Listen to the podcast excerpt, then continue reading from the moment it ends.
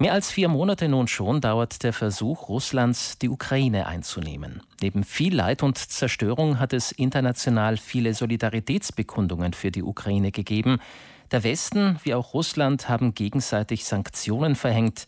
Die Ukraine wird mit Waffen und viel Geld unterstützt. Dennoch gehen die russischen Angriffe auf die Ukraine unvermindert weiter.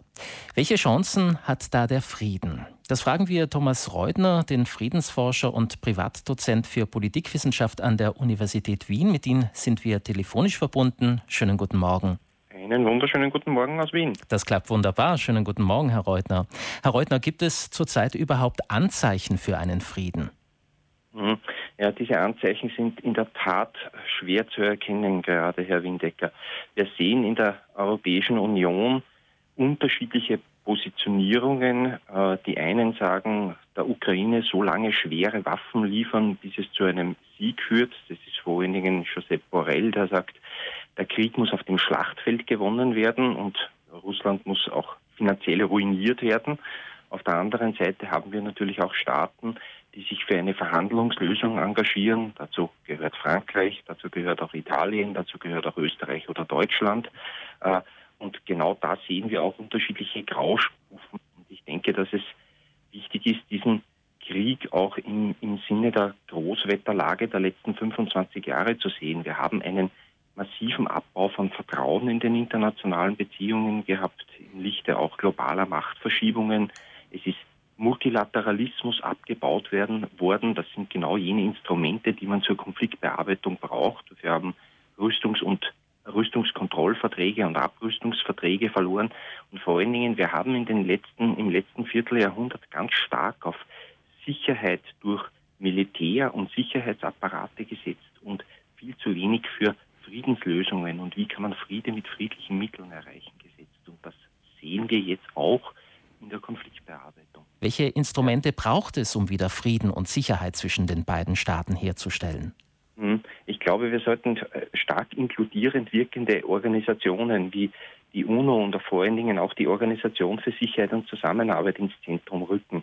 Da haben wir gesehen aus den Erfahrungen beispielsweise der OSZE mit den Konflikten in den letzten Dekaden und auch den Kriegen, die OSZE hat beispielsweise in jüngerer Vergangenheit in gut zwei Jahren über 3000 lokale Waffenruhen vermittelt. Und genau diese Expertise, die die OSZE gewonnen hat in den letzten Dekaden, hier auch entsprechend auszuspielen. Aber wir sollten auf einen institutionellen Pluralismus setzen, auf verschiedene Institutionen. Auch die Nationalstaaten spielen hier eine ganz eine wesentliche Rolle. Sie können gute Dienste anbieten. Vor allen Dingen, sie sollten konzeptionelle Alternativen entwickeln und sich auch Gedanken machen, welches Personal, welche Kapazitäten soll ich vorhalten, wenn eine wenn eine, ein, ein Tor für eine Verhandlung aufgeht, dass das auch so gut wie möglich genutzt werden kann. Und wenn ich über Pluralismus spreche, dann geht es natürlich nicht nur um internationale Organisationen und, und, um Staaten, sondern auch um uns alle, um die Zivilgesellschaft. Es ist ja vieles im Bereich der humanitären Hilfe äh, ge geleistet worden, Dialogprojekte, auch aus der Zivilgesellschaft, dass die Beziehungen nicht abreißen, sowohl in die Ukraine als auch, aus, als auch nach Russland, auch wenn ich weiß, dass das im Moment wahnsinnig schwierig ist. Äh, und genau auf diesen Pluralismus auch zu setzen. Und wir werden uns äh, im Zuge dieses Friedensprozesses, und ich glaube, es wird ein sehr unsteter Prozess werden, dann auch über eine europäische Friedensordnung äh, über eine Friedensordnung sprechen müssen. Welche Rolle soll Rüstungskontrolle da haben?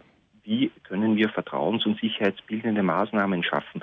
Wo können wir gemeinsame Interessen definieren? Ich denke hier insbesondere an Konflikte, die sich im Zuge des Klimawandels entspinnen können. Und was ist uns an der gegenwärtigen internationalen Ordnung besonders wichtig, wie das Gewaltverbot der Vereinten Nationen?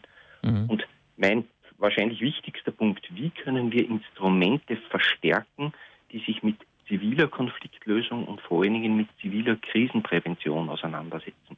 Da liegt eine wesentliche Herausforderung, da wir in den letzten Dekaden aus meiner Sicht zu stark auf Militär und auf Sicherheitsapparate gesetzt haben. Also ich höre schon, äh, das entweder oder, das gibt es nicht. Es ist die Summe ja. des Ganzen, die etwas bewirken kann. Heißt das auch, dass dieser Krieg auch noch lange andauern wird?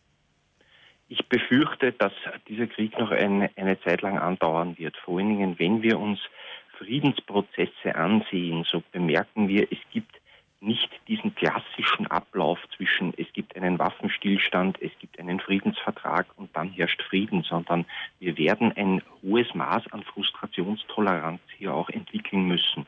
Immer wieder neu verhandeln, einen lokalen Waffenstillstand. Wir werden Statusverhandlungen über Donetsk, Luhansk, die Krim. Wir werden über Sicherheitsgarantien sprechen. Möglicherweise dann wieder über lokalen Waffenstillstand in der einen oder anderen äh, Art und Weise. Und da gilt es natürlich entsprechend äh, von Seiten äh, dritter Akteure darauf einzuwirken, dass, dass diese, diese, dass diese dass das Dranbleiben an diesem Friedensprozess, auch wenn es Rückschritte gibt, entsprechend energisch, dass, dass wir da dabei bleiben können und dass wir da entsprechende Kapazitäten auch zur Verfügung